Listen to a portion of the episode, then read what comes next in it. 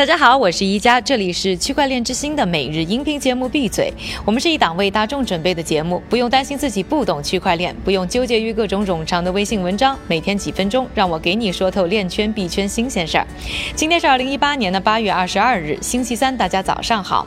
说到呢，创建苹果的牛人，除了乔布斯，你还需要知道的大佬，恐怕就是被亲切称为沃兹的极客胖叔叔斯蒂夫沃兹尼亚克了。这两个人啊，还竟然都叫斯。地步，不知道他们俩见面要怎么打招呼。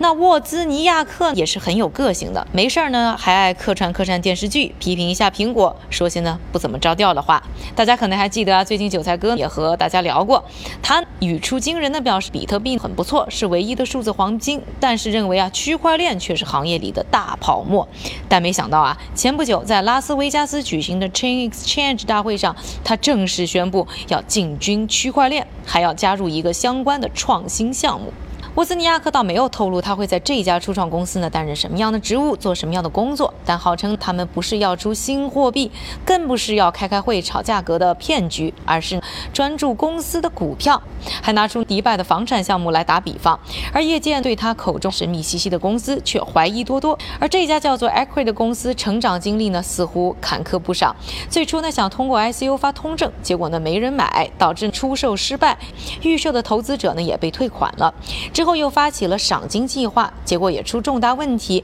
最后呢，合作的营销公司也离他们而去。而且根据 SEC 之前的表态来看，像他们这样要做空头，也可能会违反证券法。所以啊，最后很有可能呢要去监管比较宽松的马耳他注册。我们再说回到洛兹尼亚克啊，现在对区块链呢态度大变，不再说它是什么泡沫，而表示呢区块链很独立，在交易啊等很多方面呢都有很大的发挥机会。另外，沃兹尼亚克还把以太坊平台和苹果的 App Store 做对比。说完了苹果创始人之后呢，我们再来说一说区块链可以如何帮助难民。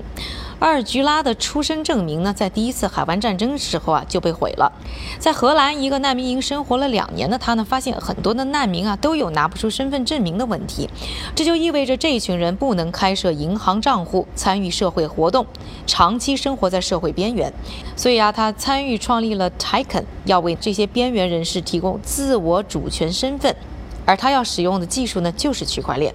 而实现从难民到 CEO 逆袭的还不止菊拉一个。还有罗兴亚难民穆罕默德·努尔，努尔呢是佛教国家缅甸的穆斯林。去年呢，军方的一场暴力行动导致七十多万努尔的同胞逃离到孟加拉国，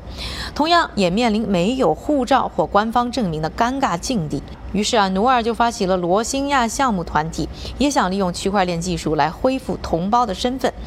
那么下面我们再来说一说技术上到底要如何实现。菊拉是准备推出一款呢基于区块链的手机应用，把非政府组织、捐款人、受捐款人直接联系在一起。未来还可以通过和与医院、政府等机构的合作，把新生儿童的指纹信息以哈希密码的形式呢记录上链，然后通知政府为新生儿颁发出生证明。我们再来说一说努尔，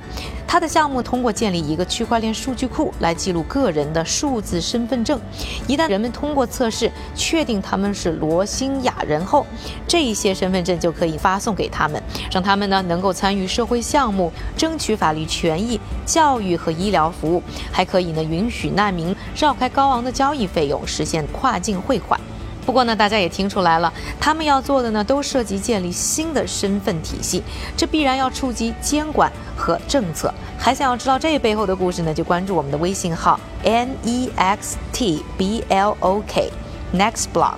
回复关键词“难民”就可以读到呢更多的相关内容。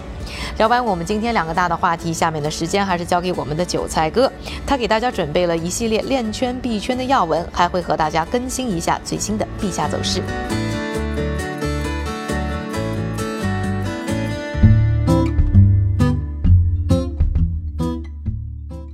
接下来又是韭菜的短消息时间。今天的第一条短消息：周一晚，在七家顶级俱乐部推出了数字货币测试后，微软称联赛足球老板们很快就会用比特币来购买最好的球员。而这七支队伍分别包括了托特纳姆热刺、莱斯特城、纽卡斯尔联队、南安普敦、加蒂夫城、布莱顿和水晶宫。他们已经同意建立一个在线交易平台的数字钱包，而这种货币最终很可能会取代英镑的行业地位，并影响着这个庞大的数十亿英镑的汇款行业。第二条消息：上海证券交易所与主要保险公司合作，旨在通过区块链改善行业。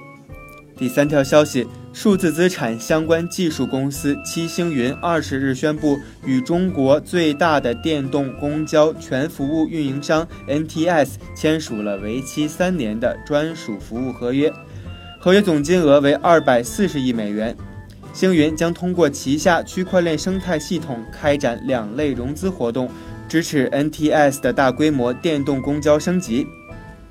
第四条消息：为了避免暴力事件发生，肯尼亚选举机构采用了区块链技术，提高选举透明度。